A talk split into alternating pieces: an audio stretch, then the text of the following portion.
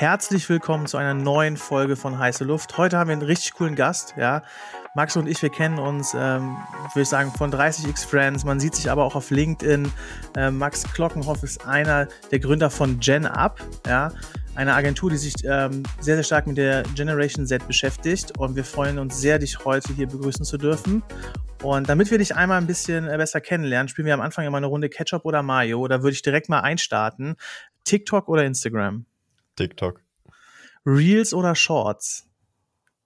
Ah, Reels. Web 2 oder Web 3?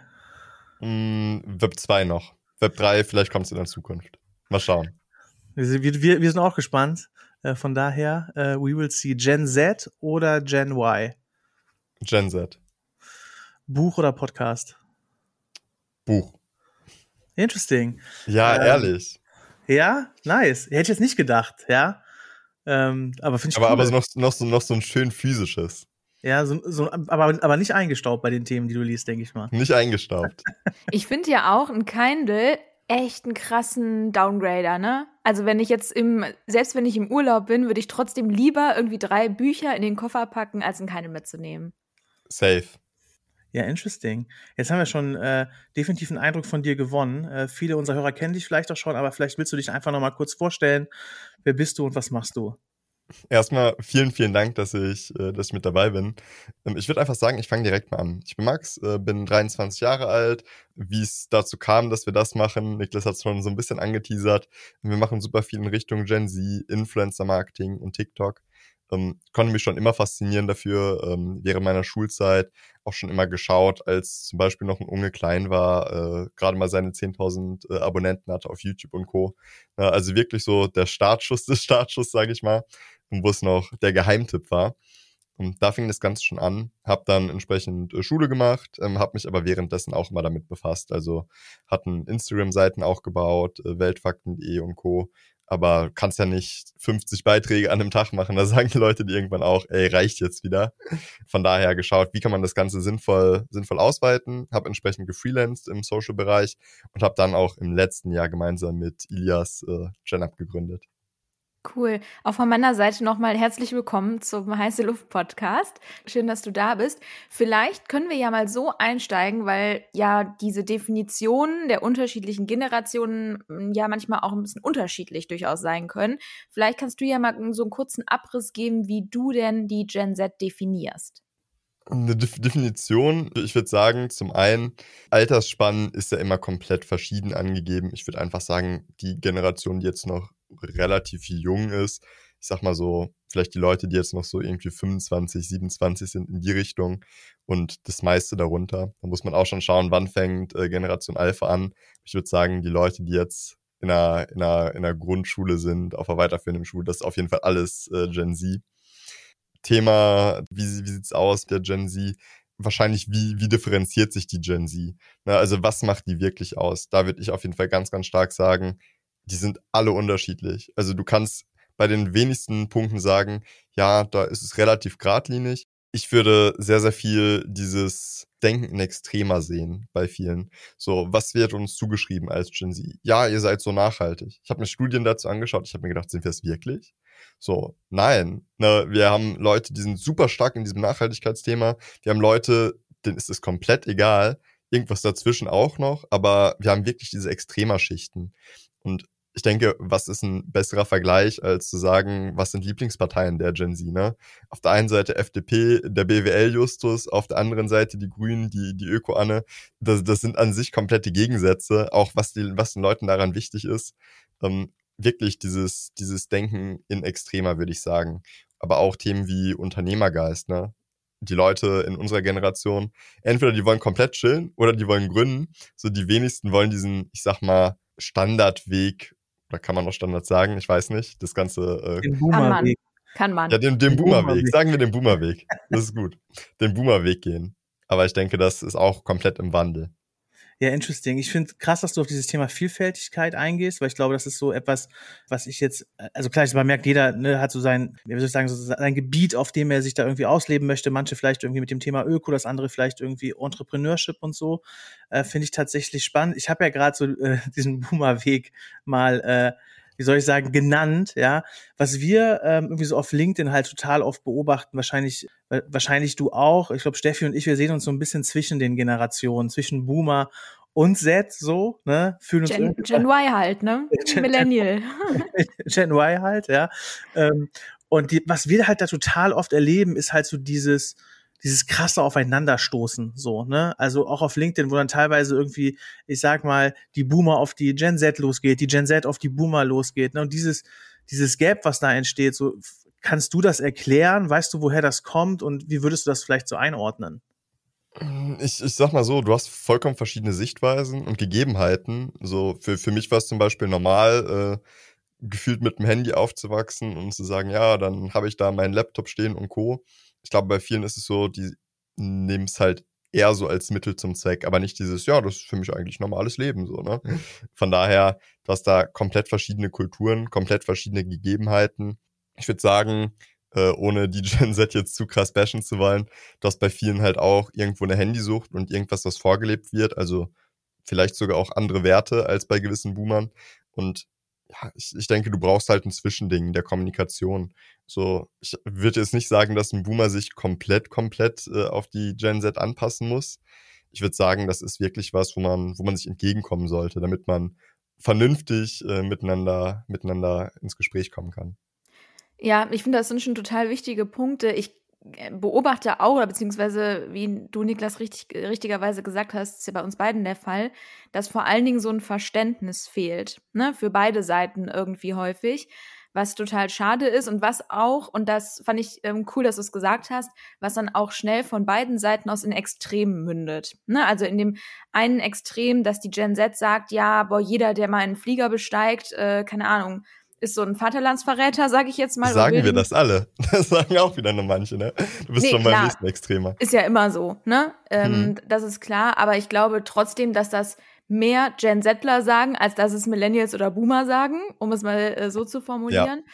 Ähm, und genauso wiederum gibt es aber Boomer, die, wenn sie nur hören, dass es jetzt eine vegane Bratwurst, ich äh, bin selbst Vegetarier, deswegen ist es nicht immer alles negativ gemeint, was ich sage, auch wenn es sich so anhört, ähm, die bei der, bei der Tatsache, dass wenn es irgendwo eine vegane Bratwurst gibt, direkt auf die Stühle steigen und sagen, das kann ja wohl nicht wahr sein. Ich frage mich da immer, Generationen gibt es ja logischerweise auch schon vor den Boomern und vor der Gen Z, warum das so extrem ist. Kannst du dir das erklären? Ich finde es schwierig. Ich kann versuchen, mir irgendeinen Ansatz zu basteln, in Richtung, dass Boomer das Gefühl haben, ja, damals war das so und so und jetzt will man mir was wegnehmen. So, jetzt wird erstmal der eine Platz für irgendein Ökoprodukt, sag ich mal, äh, weggenommen und dann noch einer. Aber es ist, glaube ich, einfach diese Perspektive, ne? Perspektivwechsel fehlen halt. Du hast aus, aus Sicht der Boomer, ja, mir wird was weggenommen, aber du hast auch gleichzeitig, schau mal, die wird jetzt vielleicht nicht unbedingt was weggenommen. Wahrscheinlich hättest du das Produkt ansonsten auch nicht gekauft, was da stehen würde. Ähm, die, die Supermarketten, die denken ja natürlich auch, äh, auch ökonomisch. Aber die wird nichts weggenommen, so. Du hast einfach nur mehr Auswahl. Und wenn du die Auswahl nicht wahrnehmen willst, voll fein, dann lässt es halt, aber da musst du dir keine Kopfschmerzen darüber machen und irgendwelchen anderen Leuten, die das Ganze kaufen würden, äh, die Auswahl nehmen. So, ich schreibe doch auch niemandem vor, was er zu tun und zu lassen hat in gewissen Bereichen. Ich sage doch auch nicht, du musst jetzt das und das beruflich machen. Ich finde, da braucht einfach, braucht man einfach auch mal eine Perspektive, die über das eigene Ja, aber ich will äh, hinausgeht. Ja, ich glaube, am Ende ist es ja immer ein es ist ja Kommunikation. Ne? Es ist ja ein, ein Dialog und ich glaube, das ist zumindest das, so wie ich das einschätze, fehlt da manchmal einfach beiden Seiten die Augenhöhe. Ne? Also, also dass beide halt sich in den anderen hineinversetzen und beide Seiten sich in die Rolle des anderen hineinversetzen. Denn ähm, also das ist zumindest so meine Beobachtung, ne? jetzt irgendwie aus der aus der aus der Zwischenebene zumindestens, dass beide halt manchmal einfach sich mehr in den anderen hineinversetzen müssen, mehr irgendwie, wie soll ich sagen, ein Verständnis ähm, Verständnis, also sag mal, Verständnis schaffen und beide Seiten auch mehr Fragen stellen. Ne? Ich finde, ich finde, es wird immer schnell geurteilt, ne? auch auf LinkedIn in den Kommentaren, wie teilweise so Diskussionen an Brisanz gewinnen, weil er irgendwie so sich das so richtig aufschaukelt, aber manchmal einfach Fragen zu stellen, anstatt irgendwie direkt so zu urteilen. Ich glaube, das gilt oft so für beide Seiten. Und das ist, glaube ich, das, was, was man sich auch manchmal, also was ich mir manchmal wünschen würde, wenn ich dann auf LinkedIn unterwegs bin und das sehe, wenn dann so diese Generationen aufeinanderprallen. Aber es ist eher so meine persönliche, äh, persönliche Sicht an der Stelle. Und, ich würde dir ähm, auf jeden Fall zustimmen. Das ist schon mal gut. da habe ich schon mal Glück gehabt. nee, Spaß beiseite. Äh, um jetzt nochmal so einen stärkeren Blick Richtung ähm, äh, Gen Z ähm, zu, zu werfen. Wir haben ja auch ein bisschen im Vorfeld dazu geschrieben, ähm, die Gen Z fühlt sich ja total auf TikTok zu Hause. Ne? Ich glaube, man, glaube ich, wie ist die Plattform, ähm, wo die Gen Z sich am meisten austobt, am meisten Zeit verbringt. Ähm, ich will gar nicht die durchschnittlichen ähm, Usage Times pro Woche oder so mir da angucken. Ich glaube, da wird mir wahrscheinlich schwindelig. Ähm, was glaubst du, warum ist das so? Also warum ist TikTok für die Gen Z so ein Best Fit? Ich würde sagen, zum einen ist es die Plattform, die noch am jüngsten ist. Das heißt, du hast ja bei jeder Plattform erstmal diese, diese jungen Leute und dann, dann wird die Zielgruppe immer und immer wieder ein Stückchen älter. Und das Ganze ist bei TikTok ja noch, noch voll im Prozess. Heißt nicht, dass wir nur irgendwelche Zwölfjährigen haben, die Tanzvideos erstellen, so wie es vielleicht vor, vor zwei, drei Jahren war. Aber wir haben schon eine, eine massive Entwicklung. Und wir haben, ich würde sagen, ich habe mir mal die Daten aus dem Ads Manager angeschaut, im Dachraum über 20 Millionen aktive User auf TikTok, was echt verrückt ist, wenn du bedenkst, 20 Prozent der Bevölkerung, roundabout. Und gleichzeitig hast du davon auch viele Leute, die über 25 sind. Jetzt hast du natürlich den Aspekt mit drin, Leute, die äh, 13 sind, die sind im Internet immer 18. Na, das kennt man ja. Oder ich weiß nicht, kennt ihr das noch? Ja, das kennen wir auch noch. Also sagen wir es so. Wenn man sich früher mal irgendwo registrieren musste, da war man schnell mal ein paar, paar Jahre älter. Bitte nicht beleidigend werden, ja? So alt sind wir auch noch nicht. ich weiß nicht, ich hatte das Ganze auch, äh, auch erst voll spät mit einer E-Mail. Hatte mit, mit 13 irgendwie mal auf SVZ mich angemeldet, ne, damals, als das Ganze noch voll, voll im Hype war. Und ich, ich muss sagen, da war ich auch 18. Und du musst es ja mittlerweile bei Facebook, Insta und Co. immer gegenrechnen. Ähm, mein Punkt ist, bei TikTok hast du noch gar nicht so ein langes äh, Existenz, äh, so einen langen Existenzzeitraum der Plattform. Das heißt, die Leute, die in der Zielgruppe 18 bis 24 sind, die sind vielleicht unter 18, aber auch nicht über 24. Ähm, was an sich schon mal ein positives Ding ist, einfach um das Ganze mal realistisch einschätzen zu können. Ich glaube, da freuen sich immer die Marketeers, wenn sie sagen, wir müssen irgendwie eine junge Zielgruppe erreichen und äh, dann irgendwie nach einer gefühlt nach einer älteren targeten müssen, um dann doch die Jungen zu erreichen oder so. Ne? Mhm. Ich glaube, das ist schon immer so eine gewisse Herausforderung für den einen oder anderen Werbetreibenden. Aber da sieht man schon, dass zwischen uns äh, knapp zehn Jahre liegen, weil ich hatte dieses Dilemma trotzdem nicht so. Also ich kenne es natürlich, dass es existiert, aber ich glaube, als ich mich teilweise da angemeldet habe, habe ich die 18 schon gekratzt. Deswegen sieht man da auf jeden Fall, es, es gibt einen Altersunterschied. Ich überlege gerade echt. Also Schüler-VZ war ich auch am Start noch. Ja, ich auch, auf jeden Schüler Fall. Schüler-VZ, dann Studi-VZ. Wahrscheinlich ist man da genauso an dieser Ecke. Da ne? wurde noch gegruschelt, ne? Da wurde noch gegruschelt. Da gab es noch diese Gruppen. Auch das fand ich, ich finde das ja immer super spannend, sich so ein bisschen auch anzuschauen, was bei den Plattformen, wo kommen wir her? Ne? Was war damals irgendwie noch der heiße Scheiß?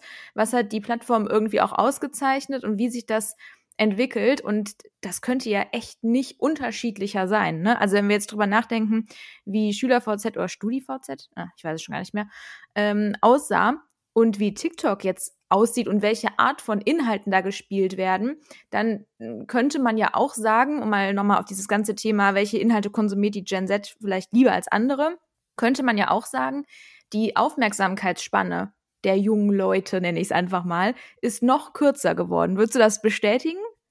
Ja, 100 Prozent. Also allein wenn du dir ansiehst, wie haben sich, wie haben sich Plattformen entwickelt. Ne? YouTube, dort ist damals irgendwelche äh, Videos, einfach volle Länge, laden wir hoch, hat es ein Intro, Outro, Musik unterlegt, Schnitt 1, Schnitt 2, Schritt, äh, Schnitt 3 und auf einmal wurden es viel, viel mehr Schnitte. Ne? Hat es Jump Cut. Mittlerweile, ich würde sagen, TikTok ist schon irgendwo ein Extrem davon.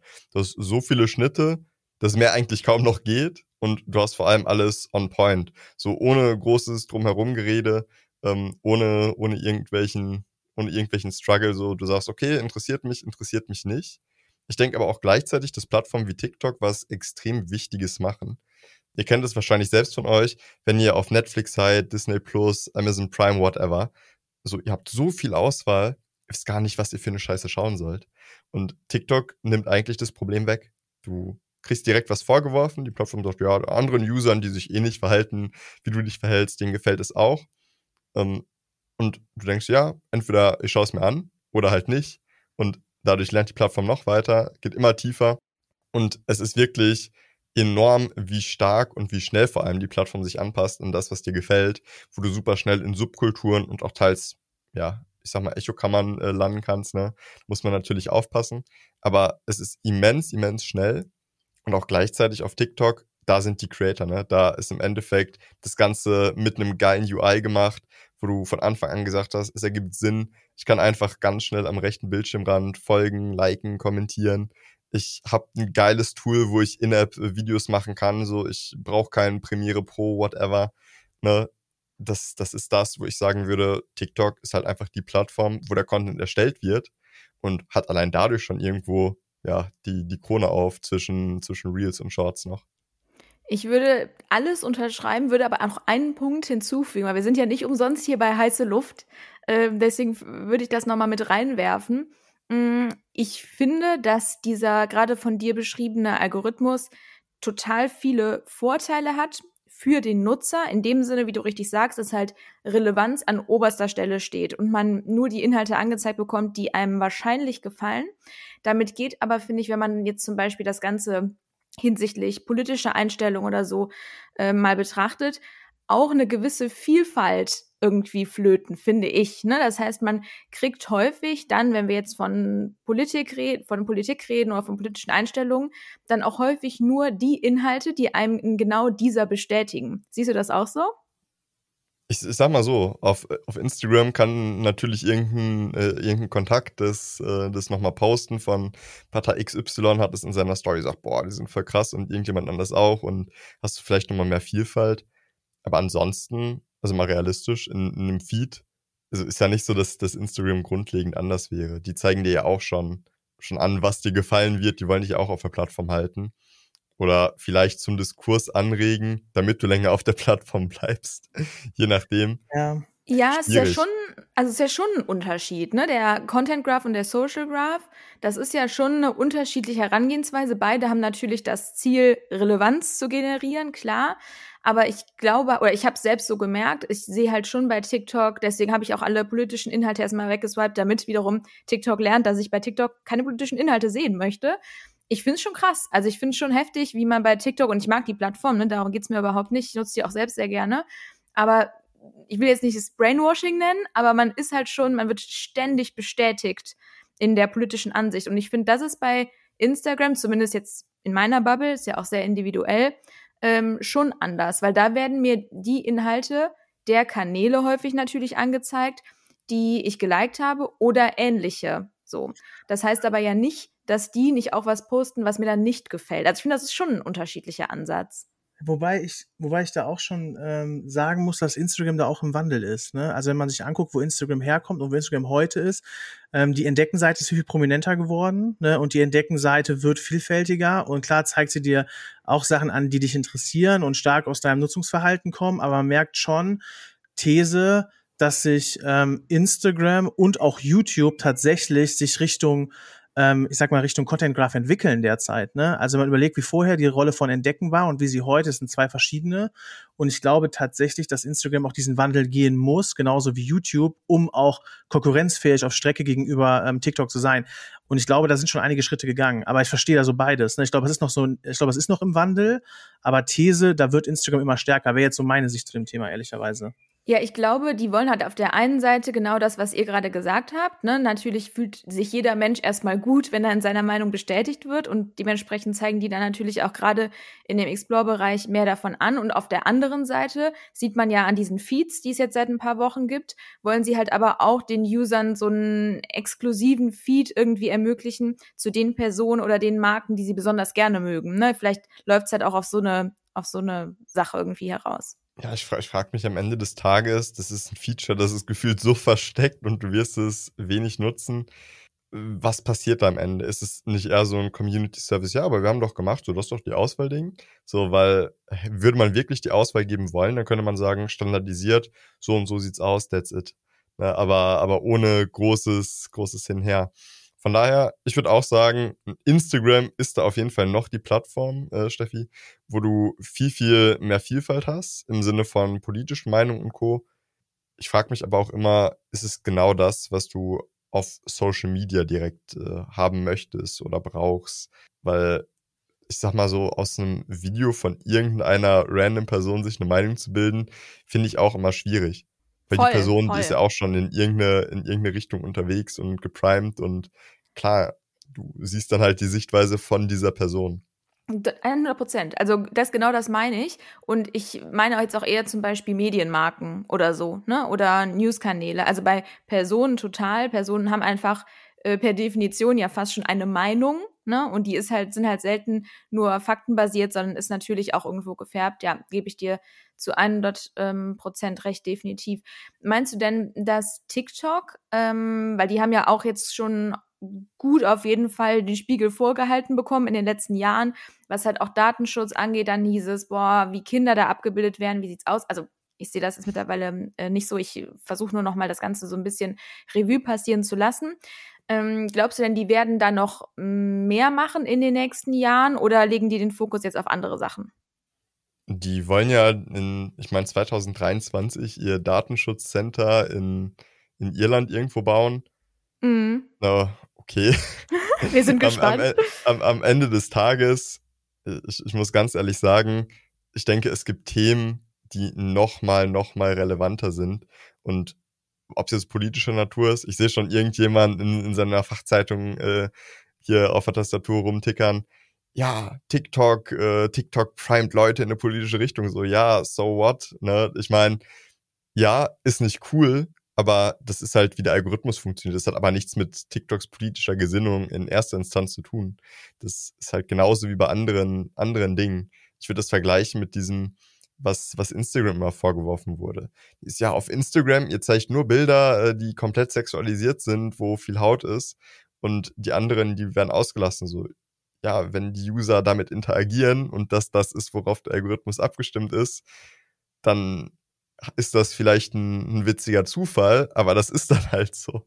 Am Ende sehen die User halt das, was passiert. Das hast du ja bei jeder Plattform, bei jedem Wandel.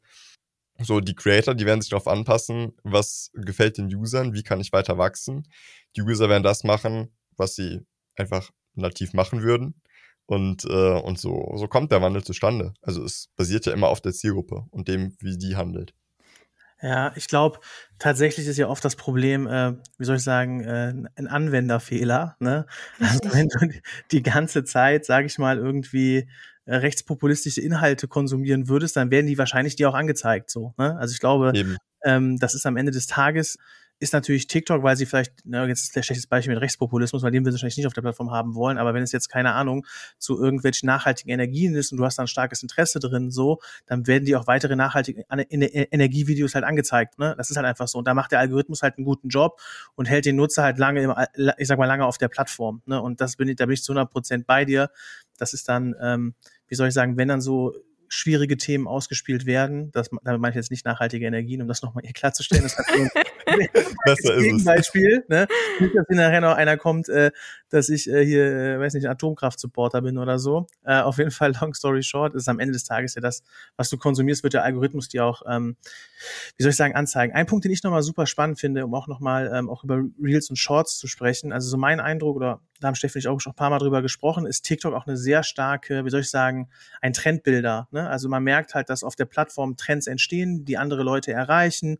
Ähm, und dann quasi super viele Inhalte erstellt werden. Das finde ich ein totales Asset von TikTok, ne, dass quasi Trends und Bewegungen, Movements auf der Plattform entstehen und groß werden können. Ähm, Gerade im Vergleich zu ähm, Shorts und zu Reels sehe ich das dort halt zum Beispiel gar nicht. Und da würde mich auch mal so ein bisschen ähm, deine Einschätzung zum Thema Trend, äh, Trendkultur auf TikTok interessieren und wie das quasi in Bezug, also jetzt auch im Vergleich zu ähm, Shorts und äh, Reels so ist. Ich würde sagen, auf auf, ähm, auf TikTok wird halt am meisten Content produziert. Zum einen dadurch, dass dieses Feature so leicht da ist, beziehungsweise du die ganzen Videos so leicht erstellen kannst. Da hast du schon mal mega viel. Ich weiß nicht, kennt ihr diesen App Any State of Mobile Report? Ja, ja, klar. Boah, das ist Legendär. so krass, wie wir, wie wir Deutschen TikTok-süchtig sind. Ne? Also wenn du es vergleichst mit einem Instagram, Instagram irgendwie monatlich von einem typischen Nutzer acht Stunden genutzt, TikTok 24. Also so. crazy. Die sind, die sind gerade erst gekommen, so, wo kommt ihr her? Ähm, die Leute, die sind alle auf TikTok und die werden wahrscheinlich den Trend auch entsprechend zuerst auf TikTok sehen. Der Trend kann sich da am, am ehesten nochmal noch mal shapen und YouTube und Co., finde ich, das sind eher so die Plattformen, die, wenn du es auf TikTok schon hochgeladen hast, auch nochmal mitgenommen werden für zusätzliche Reichweite, aber nicht unbedingt die Main-Player in dem Game sind. Ne? Also die Reichweite nimmt man gern mit, Aber ich würde sagen, TikTok ist halt das, wo du wirklich explizit bist wegen Kurzvideos. Wo du sagst, ja, das will ich sehen. Bei YouTube, du hast deine Startseite, du hast dein, dein Long-Video-Content, bei Instagram, du hast Bilder, du hast Stories. Ich würde sagen, mittlerweile auch vor allem Stories, weshalb man auf Instagram ist. Aber ich bin nicht wegen Reels auf Instagram. So, ich schau da vielleicht mal rein und werde dann mit fünf Videos verschlungen. Und das war's dann aber auch wieder. Ne? Also TikTok macht da in meinen Augen echt einen besseren Job. Ja, ähm, macht dich super sympathisch, diese Aussage. Äh, Niklas und ich ja, haben klar. da ja immer noch eine halbe Wette am, am Laufen. Mit Paul, gemeinsam. Zu ja, genau. Ähm, weil ich genau der gleichen äh, Auffassung bin, äh, Max, wie du. Ich glaube auch, dass YouTube ähm, jetzt gerade einfach genutzt wird als weiterer Distributionskanal. Das heißt ja nicht, dass es schlecht ist, aber ich glaube auch, dass Marken äh, meiner Meinung nach im besten Fall TikTok First denken und von da aus dann weiter die Inhalte distribuieren, von mir aus in Instagram Reels oder Shorts. Und ja, deswegen, wir werden noch äh, wissen, wer diese Wette gewonnen hat. Niklas, ich gucke jetzt einmal in deine Richtung. Ähm, also um mir nochmal diese Wette ähm, genauer zu erläutern. Ich habe nämlich gesagt, dass äh, YouTube Shorts dieses Jahr an Relevanz gewinnen wird, weil ich glaube, dass gerade wenn man sich Richtung Marken schaut, dass YouTube halt den höchsten Trust hat. Ne? Und ich glaube, dass halt äh, TikTok ähm, definitiv ein Trust-Problem hat bei etablierten Marken und ich glaube, dass Reels einfach von der Nativität in der Instagram-App noch nicht da ist, wo es sein könnte so dass ich dann ähm, diese äh, brisante These aufgestellt habe, dass YouTube Shorts dieses Jahr äh, durch, die, durch die Decke geht. Und ähm, von daher äh, ist das so ein bisschen nochmal der Kontext dazu. Und da wurde ich äh, und auch Paul von Steffi sehr stark ausgebremst, um das mal so zu formulieren. Und ähm, ja, also von daher, ich glaube daran, äh, unter anderem auch daran, weil Creator, glaube ich, auch wertige Kanäle aufbauen können. Also ich sehe sehr viele äh, TikToker, die jetzt auf YouTube auch auf, äh, auf YouTube aktiv sind, äh, dort äh, massive Reichweiten erschließen. Zum Beispiel Yvonne bei mir Management hat jetzt 100.000 Follower aufgebaut in fünf Monaten auf YouTube. Das ist ein wertiger Kanal. Und ich glaube, ich sehe da einfach sehr, sehr viel Chance und ähm, sehr, sehr, sehr, sehr viel Chance und auch Potenzial. Einerseits für Kreatoren, aber auch eben für Marken. Deshalb, daher kommt die Wette, um das nochmal äh, hier wie soll ich sagen, äh, festzuhalten. Und wenn wir schon über Marken sprechen, mit GenUp berät ihr ja auch Marken. Ne? Und ich glaube, ihr helft Marken da stärker auf, ja, wie soll ich sagen, eine junge Zielgruppe auf Plattformen wie unter anderem TikTok zu erreichen. Vielleicht willst du da noch mal so ein bisschen was zu erzählen. Was, was gibt ihr gerade den Marken so an die Hand? Was sind so die, äh, was soll ich sagen, was ist so der heißeste Scheiß, den ihr den Marken gerade äh, ratet, wenn sie eine junge Zielgruppe erreichen wollen? Genau, also wir, wir, scha wir schauen ja mit Influencer-Marketing und auch TikTok-Beratung, also im Endeffekt so als ich sag mal, strategischer Kopf äh, so ein bisschen dahinter. Ähm, immer, was, was ist so in, was kann man machen und was ist vor allem auch zielführend. Ähm, wir haben da immer schon geschaut, lass uns relativ authentisch bleiben, relativ nah an der Zielgruppe, möglichst sich auf diesen TikTok-Stil anpassen. Das ist erstmal, ja, mh, TikTok-Stil anpassen, aber was machen wir genau? Wenn du sagst, schnelle Schnitte, eine Storyline um die Videos drumherum entwickeln, zu schauen, dass man vor allem in den ersten zwei Sekunden die Attention schon mal grabt, weil ihr kennt das ja wahrscheinlich auch, ihr habt so ein bisschen diese, diese Wellenform bei einer Audience Retention. Aber wenn die Welle am Anfang schon runtergeht, ist egal, ob du die Leute linear durchziehst oder nicht, deine Watchtime ist trotzdem massiv, massiv schlechter. Von daher der Anfang, der determiniert bei einem Video eigentlich schon, kann es erfolgreich sein oder nicht. Egal, was am Ende passiert. Es geht wirklich darum, der Anfang muss gut sein. Und gerade auch als Creator, wenn du zum Beispiel sagst, oder auch als Brand, du hast irgendein Gesicht vor der Kamera, dieses Gesicht ist ein Scrollstopper. So, warum schaue ich mir lieber von Influencer XY eine Werbung an, als von, als von Z, der das eins zu eins genauso umsetzen könnte, aber den kein Mensch kennt. So, weil der Creator, den kennt man, da denke ich mir, okay, zum einen Trust, ne, zum anderen aber auch, ja, ich, ich hatte schon mal ein gutes, ein gutes Erlebnis. Ich habe mal ein Video von dem Creator gesehen, war cool, hat mich unterhalten, schaue ich gerne durch. Und das ist das Ganze, ähm, wie es mit Media aussieht. Ich habe mir einfach schon mal äh, vor allem zu dieser Frage ähm, so, so, ein paar, so ein paar Stichpunkte gemacht, weil ich mir genau gedacht habe, ey, das ist ein Ding, da, da will ich nichts unbedingt, äh, unbedingt vergessen. Nämlich ähm, erstmal zu schauen, was, was will ich eigentlich ausstrahlen und dann zu schauen, wie will ich es rüberbringen. Ich finde das immer super, super wichtig, weil du solltest immer ein Ziel haben und dieses Ziel komplett verfolgen. Und dazu schauen, was mache ich für eine schöne Verpackung um dieses Ziel drumherum. Das ist im Endeffekt die strategische Aufgabe, aber das Was sollte erstmal an erster Stelle stehen. Und dann kommen immer so Fragen bei uns, so wie, ja, wie lange soll denn so ein Video sein? Ist mir doch egal so, so lange wie sinnvoll ist. Wenn du nichts mehr zu sagen hast, dann lass es, streck das Video nicht. wenn du es irgendwo füllen möchtest, einfach nur um, keine Ahnung, ich sag jetzt einfach mal 44 Sekunden Länge zu erreichen, weil irgendjemand gesagt hat, 44 Sekunden, das ist krass. Das ist es nicht. Die Leute werden eher abschalten. So, schau einfach, dass die totale Watchtime hoch ist und dass die relative Watchtime, also die prozentuale Watchtime auch relativ hoch ist. Und ansonsten natürlich engaging machen das Video. Am Ende nochmal sagen, ey, hier mach das Plus weg, lass ein Like da oder irgendeinen Move, wo du sagst, okay, das hat mich jetzt nochmal, jetzt nochmal komplett überzeugt und auch Thema, was, was Brands immer gerne sagen, so, ja, welchen Hashtag brauchen wir denn jetzt noch in der Videobeschreibung, damit das Video viral geht oder damit da Reichweite ist, so, scheiß auf deinen Hashtag, so, mach halt einfach ein gutes Video. Also schau dir erstmal die Makro-Dinge an, bevor du überhaupt über diese Mikro-Dinge so im Detail nachdenkst. So, das Video ist die Eins, die Caption die Zwei und der Teil von der Caption, den du nicht siehst, musst du eigentlich gefühlt gar nicht mehr auflisten. Das ist vielleicht ein paar extra Views, aber das war's. So, schau einfach, dass das Video gut ist. Der Traffic kommt über die For You-Page. Ja, finde ich spannend zusammengefasst, weil ich glaube, dass viele Marken sich da auch einfach, soll ich sagen, so, ähm, wie du gesagt hast, ne, über so Kleinkram Gedanken machen, ohne erstmal ihre großen äh, Aufgaben, Aufgaben zu, ähm, zu lösen. Was ich auch super spannend finde, ähm, was ich auch bei Marken noch gar nicht sehe. Ich finde halt zum Beispiel, Herr Anwalt ist so ein Master of Looping, also quasi, um eben diese relative und absolute Watchtime hochzubekommen, eben halt Videos zu machen, die man richtig gut loopen kann, ne? Und wahrscheinlich auch dadurch halt eine höhere Watchtime absolut und ähm, relativ gewinnen. Und ich sehe keine Marke, die geil loopt. Also Videos geil loopt oder so. Ne? Ich finde halt, und das ist das, was ich manchmal äh, super schade finde, dass Marken sich, weil als Marke musst du dir dann angucken, was machen erfolgreiche Creator, ne, oder was macht ein Creator auf der Plattform richtig. Und das musst du ja eigentlich ganz stumpf gesagt einfach nur auf dich, deine Marke, dein Agenda-Setting, auf deine Social-Strategie übertragen. Und ähm, da finde ich, dass Marken da manchmal einfach viel zu viel Potenzial liegen lassen und ähm, sich nicht an den Leuten orientieren, die es am besten können. So. Gehe ich mit. Die, die Frage, die ich mir immer stelle, ist, wie stark wird äh, der zweite Durchlauf von dem Video wirklich gewertet seitens TikTok? Ich, ich meine, wir wissen beide nicht, wie der Algorithmus funktioniert. Steffi, du weißt auch nicht, wie der Algorithmus funktioniert. Wir können nur mutmaßen, ne? So, und am Ende, wir haben eine Completion Time und das bedeutet ja, TikTok hat da schon im Endeffekt seinen Check gesetzt. Okay, du hast das Video so und so lange geschaut. Ob der Loop am Ende so, so stark powerful ist, ich weiß es nicht. Aber ja, mehr Watchtime ist eigentlich nie schlecht. Nehmen wir es mit. Aber ganz grundlegend, ich denke, wenn das Videokonzept ohne diesen Loop besser funktioniert, dann würde ich es wahrscheinlich ohne den Loop machen. Ja, ich weiß, wie du wie sagst, wir kennen muss den Algorithmus nicht, ne? Wir kennen, also das genau, es muss sich anbieten, es muss zum Inhalt passen, muss auch zur Marke passen. Aber so ein Beispiel, was mir gerade extrem auffällt, weil ich sehe schon, dass Creator oder das geloopte oder Videos, die loopen, ne, auf der For You-Page bessere Likes und besseres Engagement und bessere ähm, Views haben, so als manche Videos, die vielleicht nicht geloopt sind. So kann natürlich Zufall sein, aber wie gesagt, wir kennen den Algo an der Stelle leider nicht. Vielleicht, Niklas, kannst du noch mal kurz äh, für die Leute, die jetzt nicht so viel bei TikTok rumhängen wie wir, noch mal kurz erklären, was du damit meinst mit Videos, die loopen?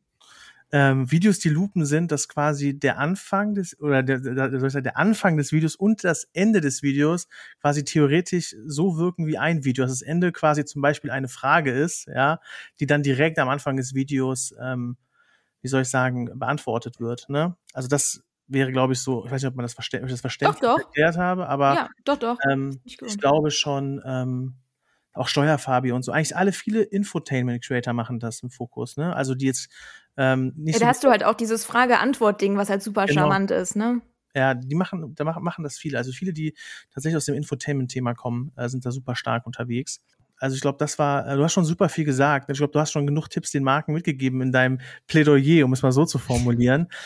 Wir machen ja immer so eine, wir sagen, so eine gute halbe Stunde bei heiße Luft. Und wenn wir jetzt nochmal zum Ende zum Ende des Podcasts äh, vergeben wir immer die sogenannte Extrawurst. Ja, das ist quasi eine Marke, es kann eine Person sein, kann eine Marke sein, kann eine Organisation sein, Agentur, wie auch immer, die zu dem Thema Generation Z im Zusammenhang mit TikTok etc. einen herausragenden Job gemacht hat. Wen würdest du denn da featuren wollen bei der Extrawurst?